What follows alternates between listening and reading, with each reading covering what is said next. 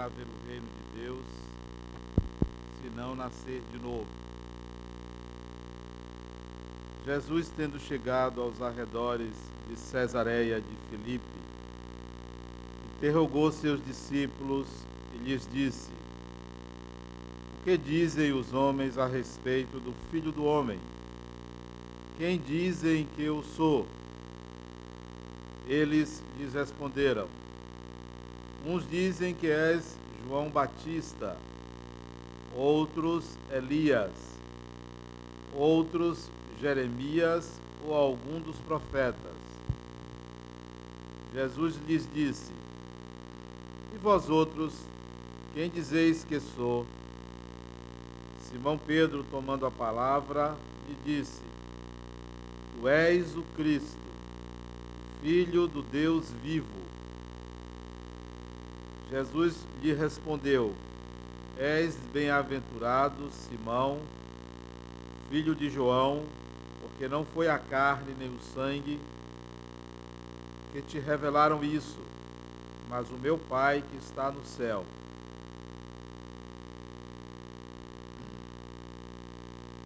Entretanto, Herodes, o tetrarca, ouviu falar de tudo que Jesus fazia seu espírito estava em suspenso, porque uns diziam que João havia ressuscitado de entre os mortos, outros que Elias tinha aparecido, e outros que um dos antigos profetas tinha ressuscitado.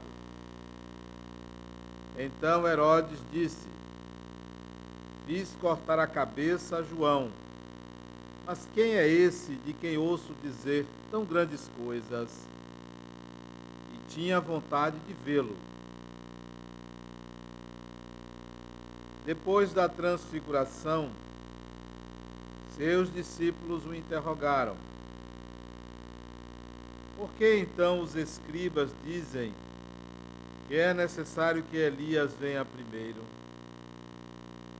Mas Jesus lhes respondeu: é verdade que Elias deve voltar e restabelecer todas as coisas. Mas eu vos declaro que Elias já veio, não o reconheceram e o trataram como quiseram. É assim que eles farão sofrer o filho do homem. Então seus discípulos compreenderam que era de João Batista que lhes havia falado. Estas são as três partes do Evangelho de Mateus e Marcos e Lucas. Vamos ao comentário de Allan Kardec. Ressurreição e reencarnação. A reencarnação fazia parte dos dogmas judeus sob o nome de ressurreição. Apenas os saduceus, que pensavam que tudo acabava com a morte, não acreditavam nela. As ideias dos judeus sobre esse ponto, como sobre muitos outros, não estavam claramente definidas, porque só tinham vagas e incompletas noções sobre a alma e a sua ligação com o corpo. Eles acreditavam que um homem que tivesse vivido poderia reviver sem terem uma noção precisa da maneira como a coisa podia ocorrer. Designavam pela palavra ressurreição o que o Espiritismo chama mais judiciosamente reencarnação. Com efeito, a ressurreição supõe o retorno à vida do corpo que morreu que a ciência demonstra ser materialmente impossível, sobretudo quando os elementos desse corpo foram, depois de muito tempo, dispersos e absorvidos. A reencarnação é o retorno da alma ou espírito à vida corporal, mas em um outro corpo formado para ele, que não tem nada de comum com o antigo palavra ressurreição podia assim aplicar-se a Lázaro, mas não a Elias nem aos outros profetas. Se, portanto, segundo sua crença, João Batista era Elias, o corpo de João não podia ser aquele de Elias, desde que João fora visto criança, e se conheciam seu pai e a sua mãe. João podia, portanto, ser Elias reencarnado, mas não ressuscitado. Ora, havia um homem dentre os fariseus chamado Nicodemos, senador dos judeus, que foi à noite encontrar Jesus e lhe disse: Mestre, sabemos que viestes da parte de Deus para nos instruir como um doutor. Porque ninguém saberia fazer os milagres que fazeis se Deus não estivesse com ele? Jesus lhe respondeu: Em verdade, em verdade vos digo, ninguém pode ver o reino de Deus se não nascer de novo. Nicodemos lhe disse: Como pode nascer um homem que já está velho? Pode ele retornar ao seio de sua mãe para nascer uma segunda vez?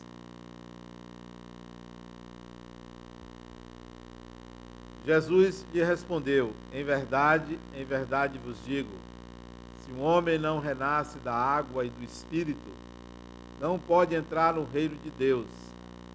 O que nasce da carne é carne, e o que nasce do espírito é espírito. Não vos surpreendais disso que vos disse, que é necessário nascerdes de novo. O espírito sopra onde quer, e escutais a sua voz, mas não sabeis de onde ele vem, nem aonde vai. Isso tudo se dá com todo homem que nasce do espírito. Nicodemos lhe respondeu: Como isso pode acontecer? Jesus lhe disse: Como és mestre em Israel e ignoras essas coisas? Em verdade, em verdade vos digo que dizemos o que sabemos e damos testemunho do que vimos, e, no entanto, não recebeis o nosso testemunho. Se não me credes quando vos falo das coisas da terra, como me crereis quando vos falar das coisas do céu? Aí estão as explicações de Allan Kardec sobre ninguém pode ver o reino de Deus se não nascer de novo.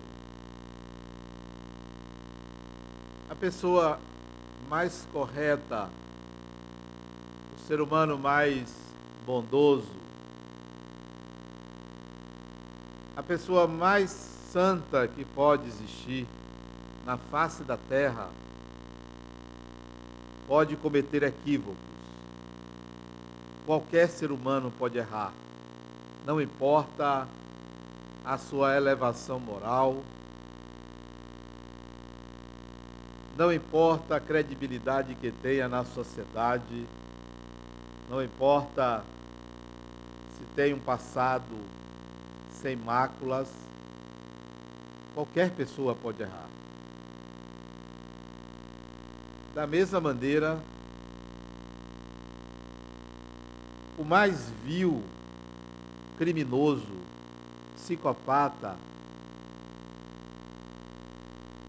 o mais pecador das, dos seres humanos, pode ser capaz de atuar virtuosamente. Pode ter atos que demonstram virtudes desconhecidas.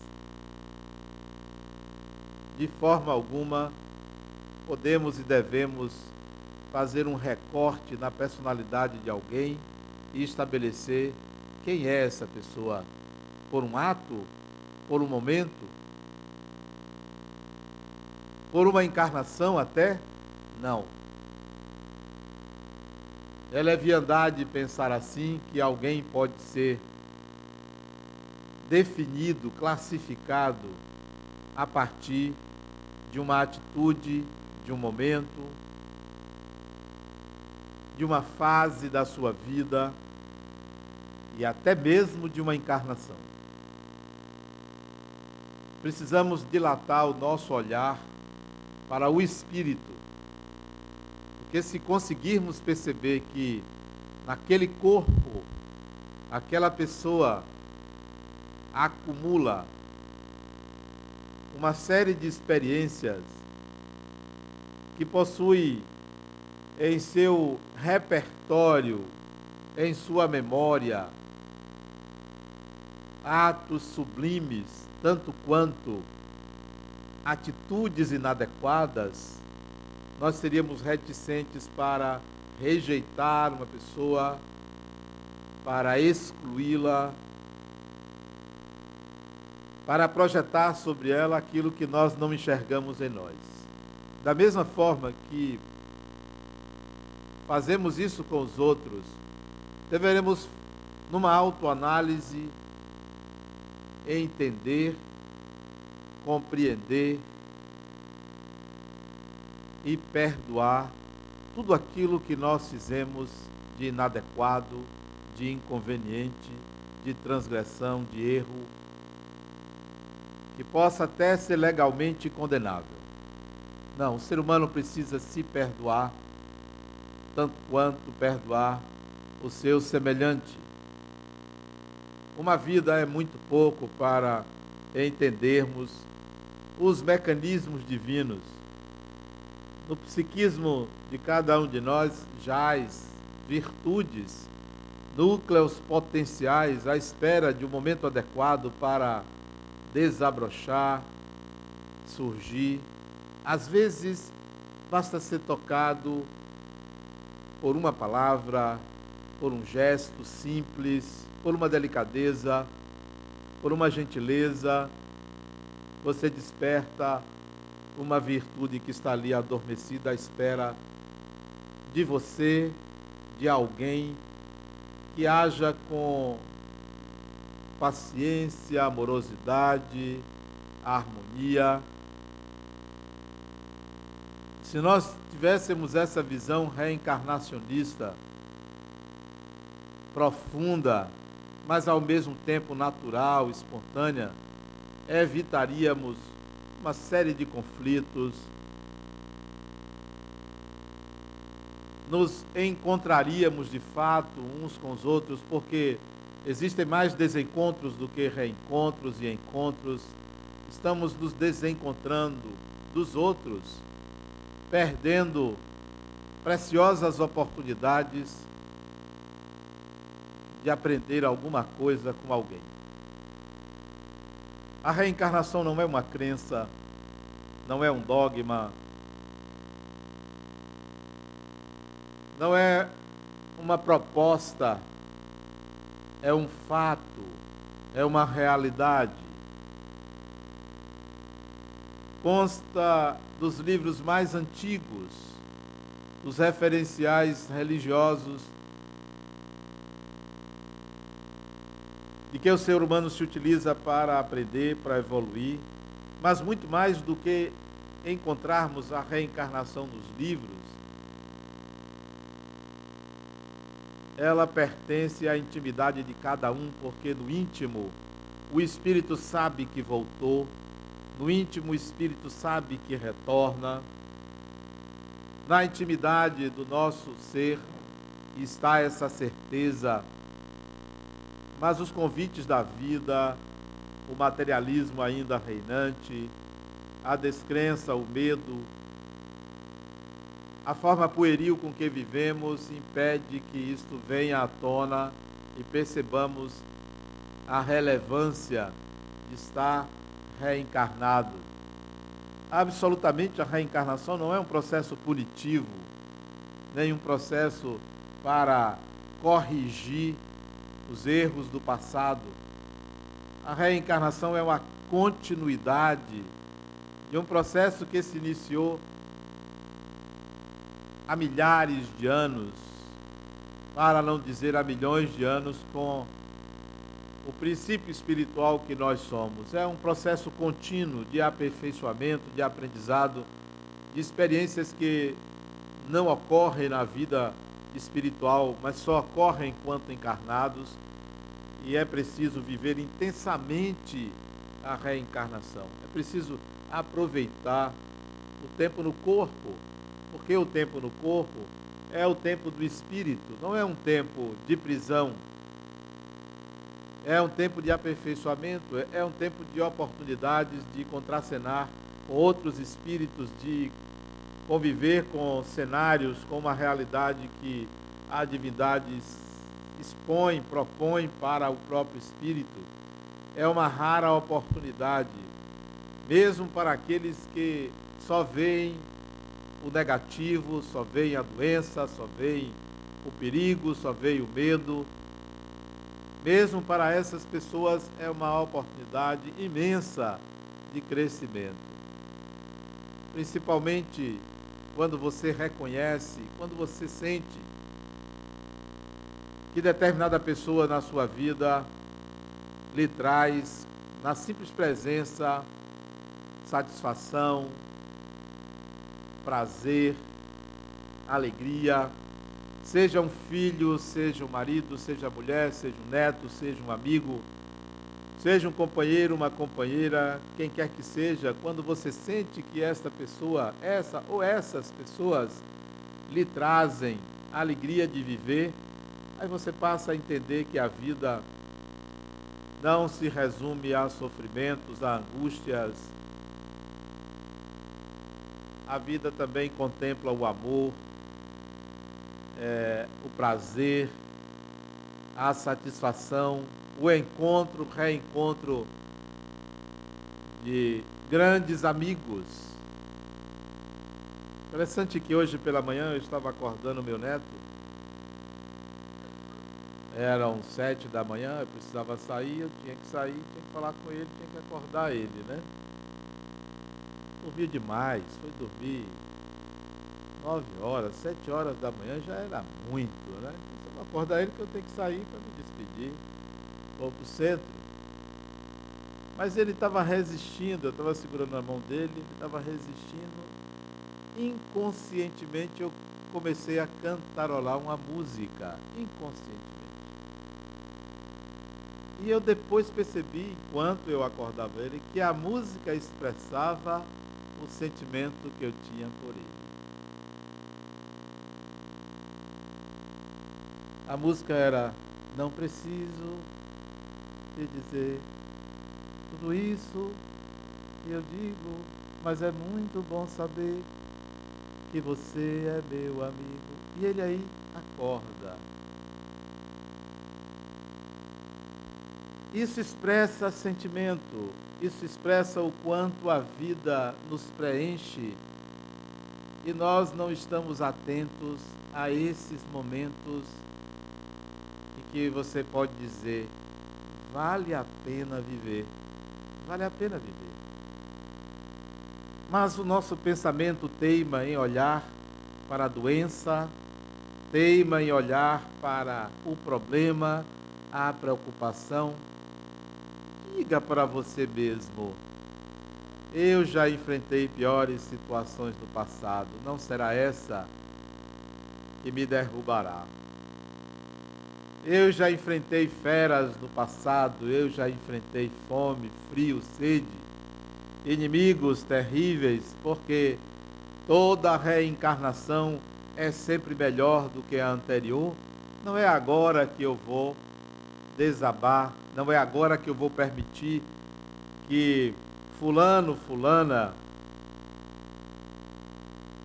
me atinja, não é agora que eu vou deixar que um vício me tome e tenha poder sobre mim.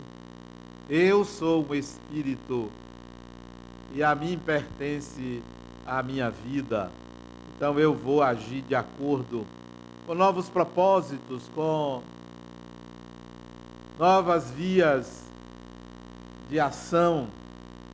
Vou agir tranquilamente porque o que eu não corrigir em mim mesmo agora eu corrigirei amanhã, depois de amanhã, um outro dia, sempre tentando, porque o tempo pertence ao Espírito.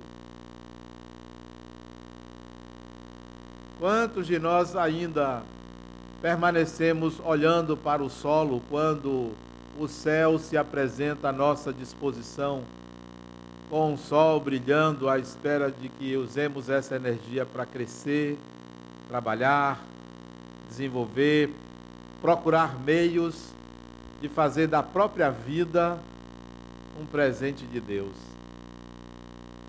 A fala de Jesus, há mais de dois mil anos atrás, ou há quase dois mil anos atrás, reflete o nosso atraso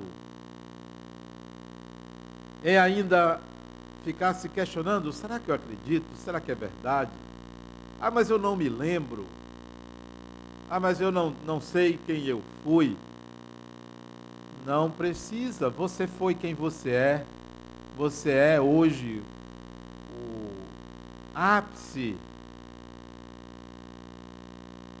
do melhor de você. Você é hoje a criatura que você construiu. E tenha certeza, você é muito melhor do que você imagina que é. Por mais vaidoso ou vaidosa que você seja, Você é muito mais do que o que você pensa que é. A sua forma de pensar pode inibir raciocínios, ideias, pensamentos que possam lhe levar a essa consciência de que você representa Deus. Então você é muito melhor do que o que você é, mesmo com arrogância, prepotência, orgulho. Isso são detalhes que momentaneamente elevoam a sua capacidade de compreensão da vida e de si mesmo. Se nós pudéssemos mergulhar na marca de Deus dentro de nós, entenderíamos por que Jesus disse a Nicodemos: para ver o reino de Deus é preciso nascer de novo. Que reino é esse? Porque se fosse para ver o reino de Deus, se fosse do outro lado da vida, o reino de Deus, Jesus apenas diria: para ver o reino de Deus é preciso morrer. Para ver o reino de Deus é preciso renascer, nascer de novo. Isto é, não está lá, não está aqui, está em você, em qualquer lugar que você esteja. Renascer significa oportunidade de conviver, contracenar experimentar, aprender. Então, o reino dos céus, o reino de Deus, é uma condição íntima, é um estado inalienável e intransferível. Intransferível. É como amar uma pessoa. Ninguém pode transferir o amor para alguém para que essa pessoa tenha o mesmo amor que você tem a ela por você. O amor não se transfere, se dá exemplo, se mostra, mas ninguém pega do outro. É preciso construir a partir de experiências afetivas que se constrói o amor. O reino dos céus não se transfere. Mas isso não é uma teoria ou uma doutrina do Espiritismo a, o renascer, o nascer de novo, a reencarnação, é um fenômeno do cotidiano. É um fenômeno da vida comum. No mundo nascem 250 mil pessoas por dia, aproximadamente. Na Terra renascem 250 mil espíritos retornam para novas experiências nos mais diversos países, nos mais diversos rincões do mundo, olha o espírito de volta. Cada um enfrentando os cenários que quer e que construiu. Muitos espíritos não se incomodam de nascer sobre adversidades, sob adversidades. Não se incomodam. Muitos espíritos renascem em favelas, em circunstâncias completamente aversivas. Com pais difíceis, longe do conforto das grandes cidades. Nem assim é suficiente para empanar o seu brilho, a força do seu caráter, as suas virtudes. Porque não é o meio que atrapalha o espírito, não são os problemas a enfrentar que atrapalham o espírito, é a sua própria ignorância para lidar com aquilo. Pode colocar a pessoa mais difícil para conviver com você. Tornar-se-á um grande prazer se você não permitir que o pior de você apareça. A dívida maior, a dívida financeira maior que você possa ter, pode ser considerada apenas um centavo, se você não permitir que a sua ignorância para lidar com dinheiro atrapalhe o escalonamento da sua dívida e poder adequadamente pagá-la. A doença mais grave mais intensa que for, pode ser apenas uma leve, um leve arranhão, se você não cair nas teias da autopiedade, do medo da morte. De fato, está em você e não no meio, nas pessoas à sua volta, como lidar com a experiência, como aprender e crescer ante adversidades que fazem parte da vida de qualquer ser humano. O ser humano mais rico, mais harmonizado, mais pacificado, ele tem a sua ferida, as suas dores, ele tem os seus reveses que só a própria alma conhece. Mas a doença, na realidade, entre aspas, doença entre aspas, é a ignorância. É a grande doença do espírito. Renascer é aprender. Renascer é ansiosamente buscar captar os sinais que a vida oferece para a gente ir adiante, para um novo patamar, para uma nova dimensão, para algo que se avizinha que está próximo da gente e que é acessível, basta que aprendamos. Os problemas ficam menores quando pensamos assim, não que eles desaparecem. Problemas não desaparecem de hora para outra, ficam menores. Se desaparecer um, aparece outro. Problemas fazem parte da vida. Dificuldades são inerentes ao nível de evolução do nosso planeta Por mais evoluído que seja o espírito, ele enfrentará dificuldades. Caberá a ele suplantá-las, aprender com elas, crescer com elas e fazer crescer quem esteja à sua volta. Não, nós não devemos olhar, ficar olhando o tempo todo para baixo como se nada mais restasse senão esperar um milagre de Deus. O grande milagre de Deus é o próprio ser humano.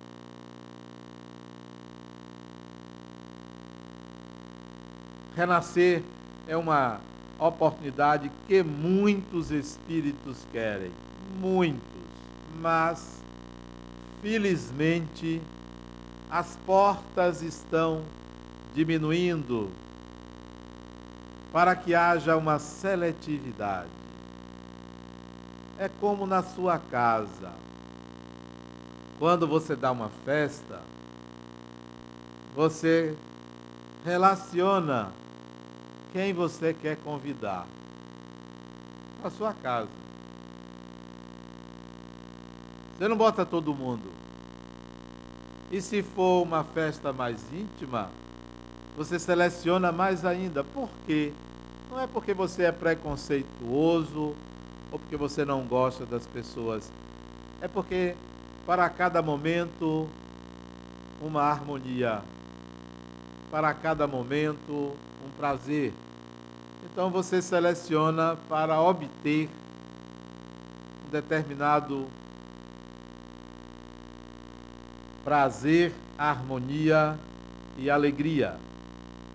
Assim tem sido a reencarnação na Terra. É nossa casa. Não queremos que certas pessoas voltem. Vamos pedir a Deus que reencarne em outro planeta, porque o nosso precisa seguir. Planetazinho mais quente, né? Mercúrio, né? Vênus, vá para lá, deixa a gente aqui crescer. Uma outra dimensão. Porque precisamos de harmonia. Do século XIX para cá, 200 anos, tem acontecido um fenômeno jamais visto na. As portas do mundo espiritual se abriram. Tem reencarnado espíritos muito atrasados. Mais do que isso, tem se aproximado da psicosfera do planeta espíritos muito atrasados, porque nós passamos a lidar mais com o espiritual. É como aquela pessoa que vai varrer a casa. Como ela está com pressa, ela não vai levantar os tapetes, nem mexer debaixo das camas, nem a parte de cima dos móveis. Ela faz uma arrumação ali a meia boca. Mas se ela pensar assim, sabe da coisa? Eu vou tirar a sujeira. Aí ela vai ver o que não via antes. Aranha. Está cheio de aranha. Na casa de todo mundo. É. E aranha é um bichinho bonitinho, né? Tem um bocado de perninha, bonitinho. Anda por quanto é lado. Sobe na cama. Tá? Vai ver barata em alguns casos, formiga, etc. Lagartixa. Lá em casa tem, tem a lagartixa lá em casa. Mas eu gosto de lagartixa. Você passa a ver porque você passa a ter interesse naquilo. Porque existe. De 200 anos para cá, o ser humano passou a ter interesse maior no espiritual. Aí os espíritos acorrem, muitos, de todo tipo, de toda qualidade. Por isso, o recrudescimento da violência. Por isso, o recrudescimento da animosidade entre pessoas. Não é só porque reencarnaram esses espíritos, não, porque eles estão aí. Isso é um pico de baixa, para que depois venha no pico de alta a harmonia. Isso é transitório. A relação entre encarnados e desencarnados se intensifica. No primeiro momento, há um choque, há dificuldades. É como quem toma um remédio. A primeira dose é um baque, pode dar náuseas, pode trazer algum desconforto ao estômago, mas depois do segundo, terceiro, a não ser que seja anti-inflamatório, porque é pesado, bicho, ou antibiótico. Mas depois você se acostuma.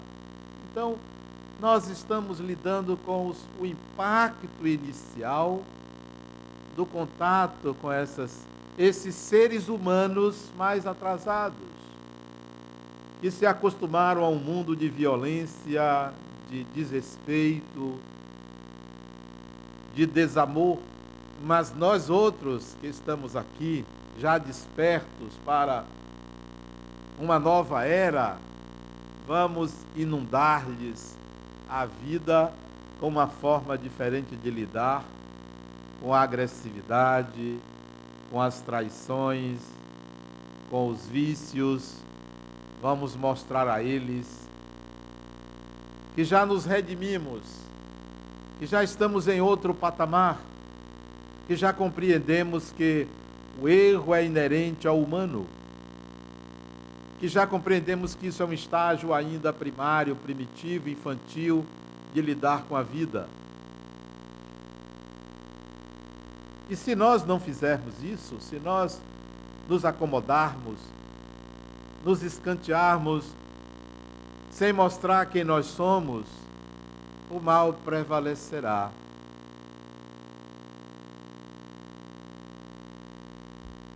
Os problemas provocados por pessoas atrasadas, espíritos atrasados, ainda prevalecem porque os bons se acomodam.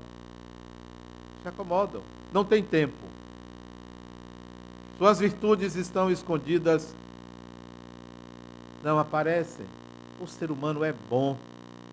Você é uma pessoa boa. Não tenha receio de vaidade nem de orgulho ao dizer isso. Pode dizer. Pode afirmar todo dia, eu sou uma pessoa boa, eu sou uma pessoa boa. Quem, vai, quem vê, pega. Vai pegar. Porque se todo dia você disser, eu tenho medo, eu tenho medo, todo dia dizer, não, eu sou pecador, eu fiz isso, eu fiz aquilo, ninguém sabe, todo dia você afirmando isso, pega. Fale diferente, fale diferente a seu respeito. Da mesma forma que você, diante de um filho, de uma filha, ou de qualquer pessoa com quem você viva, observe as qualidades. Tem. Diante do mal, ali está o bem. Elogie seu filho. Elogie a pessoa que está em erro elogio sincero, porque todo ser humano possui qualidades. Desde criança elogie seu filho, tanto quanto elogie o filho da sua amiga, porque geralmente as mães ficam comparando, né? O meu é melhor, é maior, é mais bonito, mais isso, mais aquilo. São espíritos, não lhe pertencem. Como dizia o poeta, são filhos da sua ânsia de viver e não propriedades como quem tem um sapato, uma roupa ou um carro. São espíritos. A reencarnação é um processo natural de retorno. Não precisa se lembrar. Não precisa. Porque você não esquece. Você não esquece quem você é. Você não esquece. Apenas você tem se julgado pela moral social, tem se julgado de forma errônea, equivocada, como se só existissem pessoas boas e pessoas más. Não, isso é um espectro imenso. Existem espíritos. Existem espíritos. Você é um espírito, você não é bom nem é mal, você é naturalmente bom naturalmente bom. Mas você não pode classificar se eu sou só bom, eu sou só mal. Você é um espírito que tem virtudes, qualidades, que cometeu equívocos. Tudo isso é parte integrante do pacote que é você. Seja quem você é, atue como quem você é, assuma a maturidade de ser um adulto. Assuma essa maturidade de ser um espírito, atue como tal, porque é nessas atuações que você vai ficar marcado. Não se incomode com o julgamento do outro a seu respeito, porque ninguém nunca é 100%. Ninguém nunca é 100%. Você pode a vida toda ajudar uma pessoa. Um dia que você não faça, anulou tudo. Por quê? Ninguém é 100%. Aprenda a desagradar pessoas quando está em jogo o bem para você e para a própria pessoa. Saia da ilusão de ter uma imagem perfeita. Você é um espírito. Você é uma pessoa. Deixe de querer agradar todo mundo e de sair da vida como quem deixou uma boa imagem. Olha como eu fui bom. Diga assim: olha como eu fui gente, pessoa. E não querer ser perfeito, querer ser humano, Querer desenvolver e integrar habilidades, virtudes que possam sempre caminhar com você. Você é quem você é nesse momento. A acompanhar a encarnação de uma pessoa que você conheceu é uma benção. Eu conheci um indivíduo na encarnação passada. Ele foi meu irmão, meu irmão mais velho. Conheci ele um dia ele morava no Rio, eu era ainda criança, ele veio aqui para Salvador, eu conheci. Pois bem, ele desencarnou. Isso lá pelos idos na década de 70, ele desencarnou. Início da década de 70, ele desencarnou.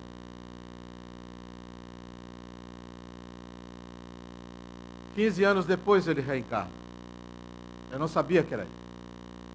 16 anos depois ele reencarna não sei onde reencarnou,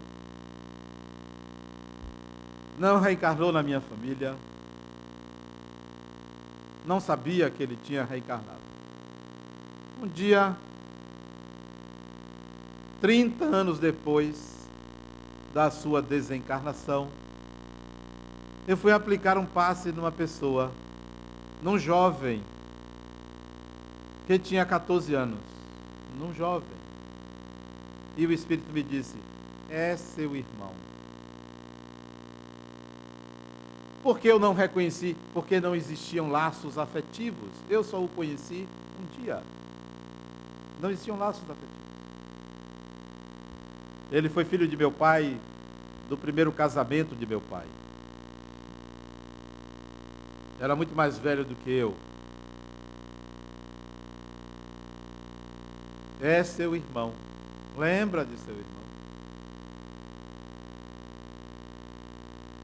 E interessante que ele desencarnou de uma doença, reencarnou, apareceu a mesma doença. A mesma. Tem doenças que varam encarnações, como tem amores que varam encarnações. Ok. O tempo passa, ele foi admitido em minha família, interessantíssimo. Foi adotado em minha família. Foi adotado. Recentemente, coisa de um ano para cá, ele resolveu morar em outro país. Onde na encarnação, ele não sabe, onde na encarnação passada ele trabalhou nesse país. O espírito retorna às suas origens, vai em busca não do seu passado, vai em busca do que lhe afeta o coração. Vai atrás. Vai atrás. A reencarnação está na sua família, você é um espírito reencarnado. O que ele afeta na vida, seja um afeto positivo ou um afeto negativo, diz respeito à sua natureza. Diz respeito a quem é você. Odiar uma pessoa é ser afetado por essa pessoa. Você está se conectando a ela. Da mesma forma que amar uma pessoa é ser afetado por ela, você está se conectando a ela. Que tal pensar na próxima encarnação?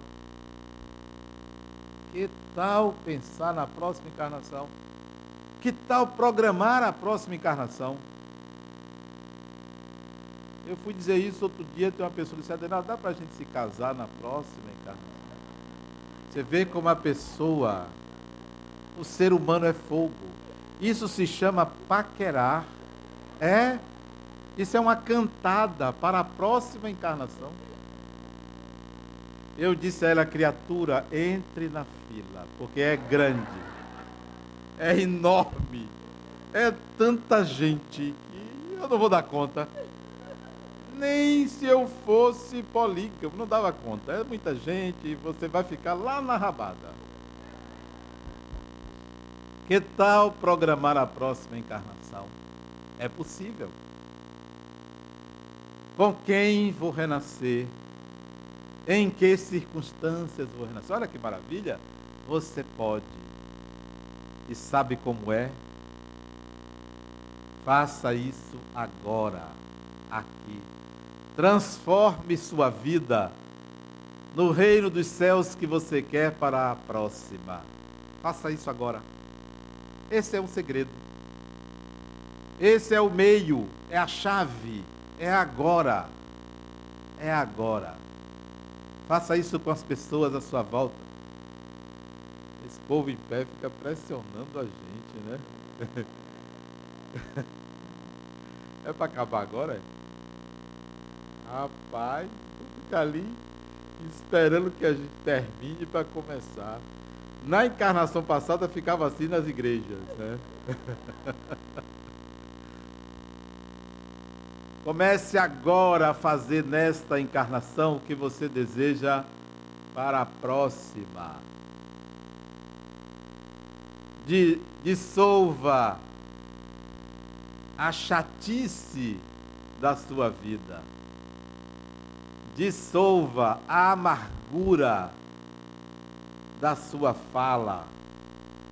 Dissolva um psiquismo negativo que lhe caracteriza. E você vai ver que não são as pessoas que mudam, é você que muda. Você mudando, tudo muda.